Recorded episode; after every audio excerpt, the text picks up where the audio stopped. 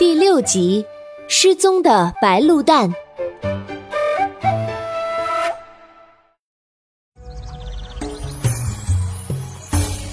Hello，大家好，我是你们喜欢的安娜妈咪。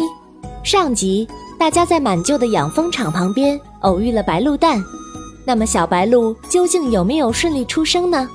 别着急，今天我们一起去看看。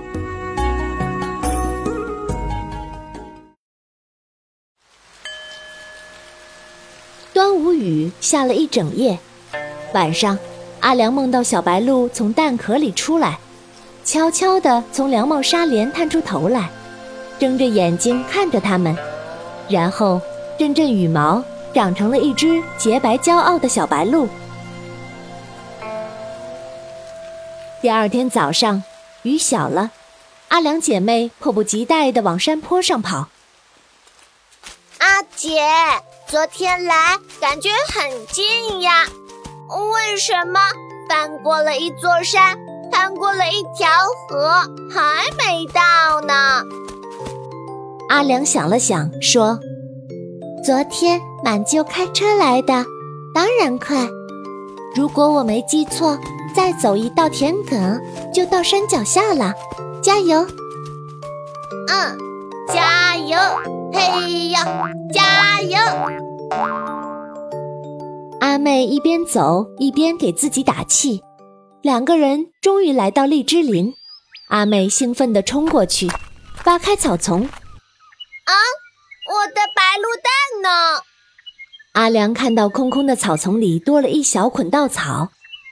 小白鹿已经出生飞走了吗？还是有人偷走了白鹿蛋？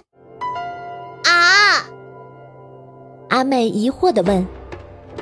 有坏蛋偷白鹿蛋吗？嗯，奶奶说有人偷白鹿蛋，被抓起来了。阿良发现旁边还有一丛丛散落的稻草，你看，这里像是搏斗以后留下的痕迹。我们沿着稻草散落的方向找找看吧。哎，羽毛！阿妹捡起一只，抬头望天，你看。肯定是白鹿妈妈的。阿良心头一动，哎呀，是不是小白鹿已经出生了？但低头却吃了一惊。啊，这是！地上散着一滩血和带血的羽毛。两姐妹倒吸了一口凉气，一阵阴风吹来，当当打了一个寒战。树丛里传来脚步声，李博。阿良看见救星了，哎，李博背着一捆干柴火下山，笑呵呵的过来。哎呀，是细良妹呀，你们在这儿做什么？阿妹抢着说：“嗯，李博，您看地上的血。”李博吓了一跳。哎呀，你摔着了吗？阿妹着急的拼命摇头。阿良说。不是他，不是他，是白鹿妈妈，也可能是小白鹿的。李博舒了一口气，紧了紧背上的柴火，说：“哦，是这样啊，山里啊有只大白鹿受伤了，已经飞走了吧？我追了一段，没追上。啊，快去救大白鹿！”阿良拔腿就往山上跑。李博见拦不住姐妹俩，摇摇头。哎，现在的孩子呢，真淘气呀！两姐妹一口气跑过树林，前面一条小溪把山路分成两边。他们有点后悔没向李博问清楚。阿良只好让当当嗅一下，当当左嗅嗅，右闻闻，刨了一块草皮，向下山坡探了探前爪。他们往山谷下冲去，却看到了悬崖。崖下是一段山涧溪流，谷底开满了花。远处飞过几只拖着长尾巴的锦鸡，阿妹却错认成了凤凰，大喊：“哇，快看，凤凰！难怪奶奶说这是凤凰谷，原来真的有凤凰。阿姐，这里是不是住着仙女呀？”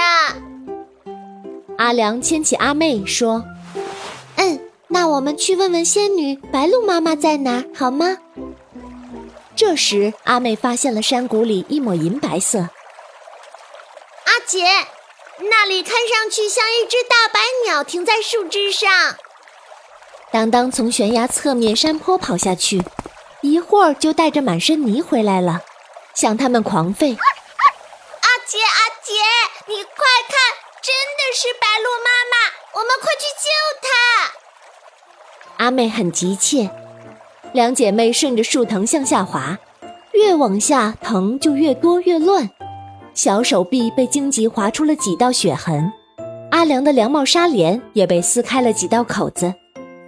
糟了，妈妈又要骂我了。阿良心疼的看看凉帽。妈妈经常检查我的凉帽，有一点破了，她都要用细线缝补。她还说这是客家细妹最漂亮的装扮。奶奶还说凉帽有魔法。这回我的凉帽都被撕成这样了，哎！阿良下意识地拽了拽帽檐。要是满舅舅在，就可以骑着他的竹笼飞下去了。阿妹张开手臂说：“嗯，可以这样飞。”忽然，脚下石头坠落，连着的树根被带出来，两姐妹一同滚下山谷，惊飞一群山雀。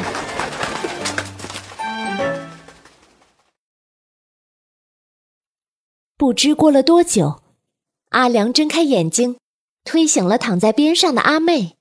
一只兔子好奇地望着他们。伸出前爪往左边指指，又往左边蹦跳着。阿良走过去，抚摸了一下兔子的耳朵。嗯，你是在为我们指路吗？小兔子点了点头。哇，它听懂了你说的话。阿妹也跟过来，可是没走多远，一个很陡的小山丘挡在面前，上面长满带刺的植物。小兔狡黠的一蹦一跳就上去了，阿良姐妹却怎么也没办法避开那些刺攀上去，也绕不开落满的树枝。小兔子无奈，只能放弃了。两只羽毛碧绿的翠鸟也小心翼翼地探出半个头张望着。阿良问翠鸟：“哎，你们也要给我们带路吗？”翠鸟在不远不近的地方落下来。扑扇着翅膀，似乎在说：“是的，请让我们为你们带路吧。”一会儿，一群翠鸟飞过来，都好奇地望着他们。当当急匆匆跑过去，鸟儿呼一下全飞开了。当当很抱歉地围着阿良转圈。哎，算了，我还不会凉帽魔法，就算有翠鸟带路，我们也不能飞。阿良抬头望着密不透风的森林和岩石，试着喊了两声：“妈妈，妈妈！”可是除了回声，什么回应也没有。他有些害怕了。阿妹也害怕的跑过来，依偎着阿姐。当当汪汪叫了几声，便飞奔出去了。他想闻着味道跑出去。找人来救阿良姐妹。当当走后，阿良姐妹又会遇见什么呢？